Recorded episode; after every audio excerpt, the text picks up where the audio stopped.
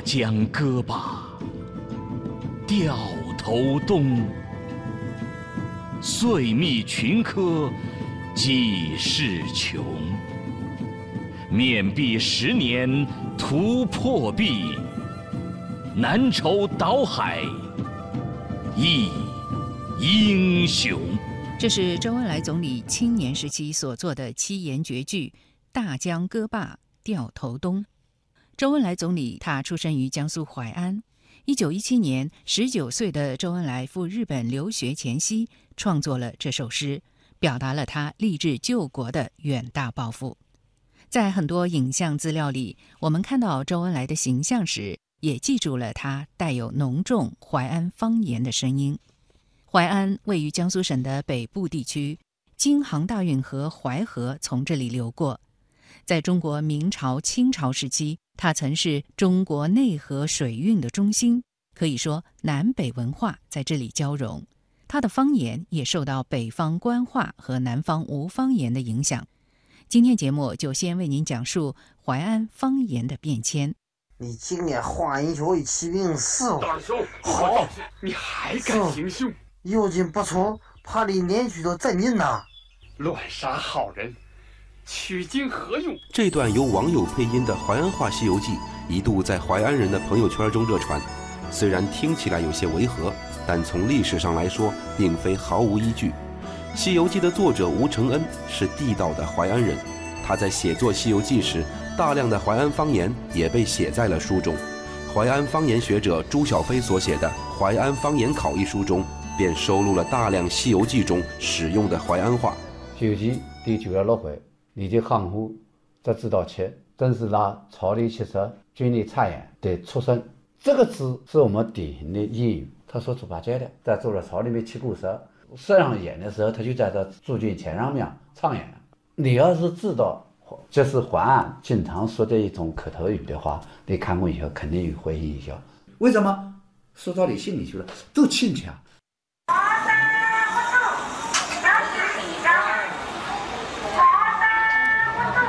吴承恩故居位于淮安市淮安区，离故居不远处就是漕运时期十分繁荣的河下古镇。随着游客的到来，能听到淮安话叫卖声的机会越来越少。淮安人吴清十多年前离家考入大学，这几年回家乡的机会越来越少。最近他遇到了件烦心事儿：两岁的孩子正在学习说话。或许是偷听了妈妈与外婆的交谈，让他时不时的也会说上几句淮安话。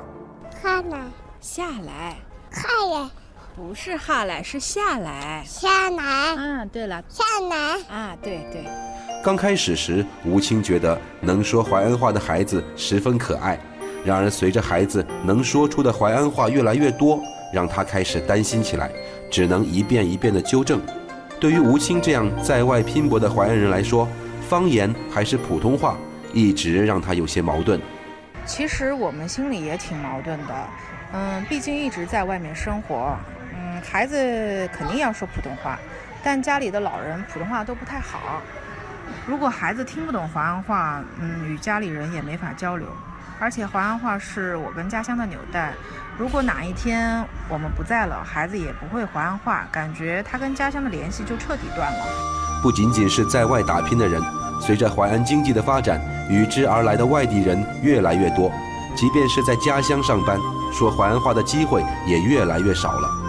潘以坤大学毕业后回到家乡的一家台资企业工作，无论是工作还是生活，原本的淮安话已逐渐被普通话所取代。呃，我的领导、我的同事基本上都是外地人。不仅我们在这个工厂里面不讲淮安话，其实在我的生活中，我基本上都已经听不到淮安话了吧？就突然发现，现在连商场里面基本上都说普通话了。作为中国南北交融的典型城市，当年漕运驶来的南船北马带来的不仅是城市的繁荣，也让淮安方言融合了北方话的硬朗与南方话的细腻。而如今方言的弱化，也让很多淮安话中特有的词汇和发音永远地留在历史长河中。及时的记录、保留下这些承载着珍贵地方文化的方言，便是朱小飞这样方言学者与时间赛跑的最大动力。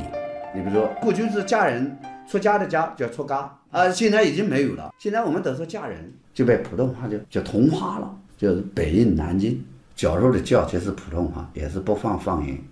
那我们都说高手，就是典型的无方言遗留的。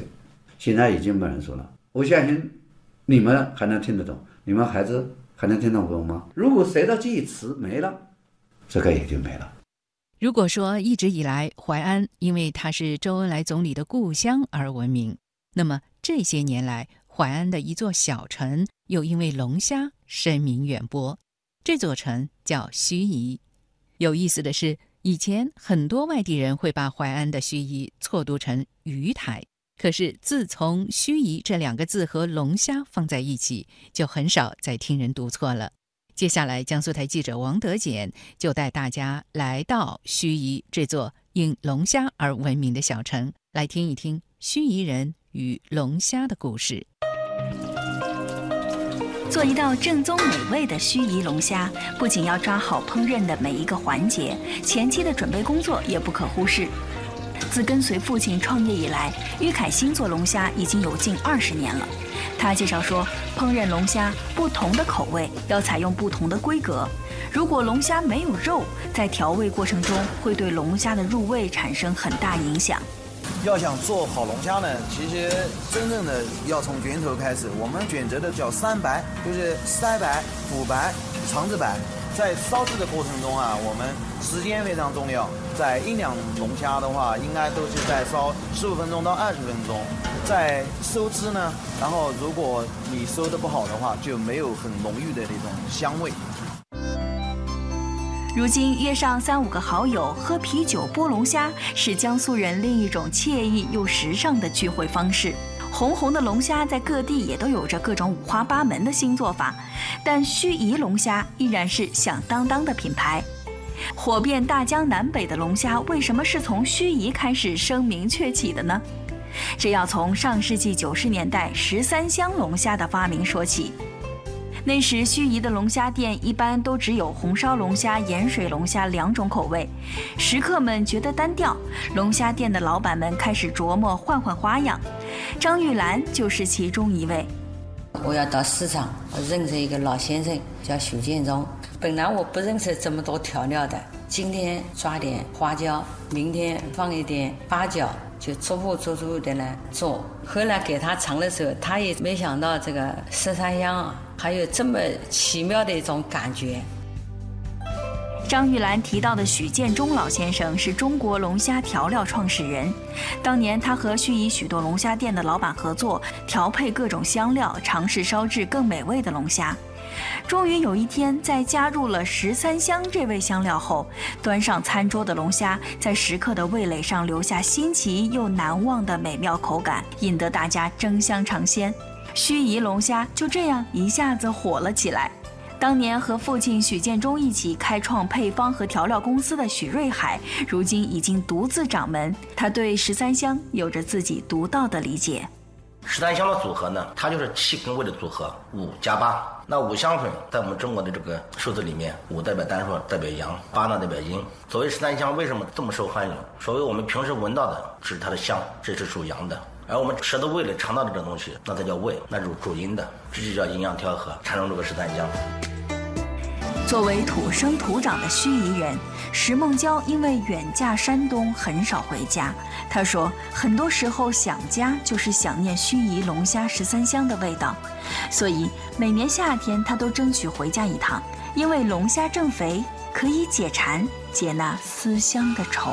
在山东工作几年了，之后就特别想念家乡龙虾的味道。六到八月份的时候，虾各个肉都很大，也是很鲜美的，吃了还想吃。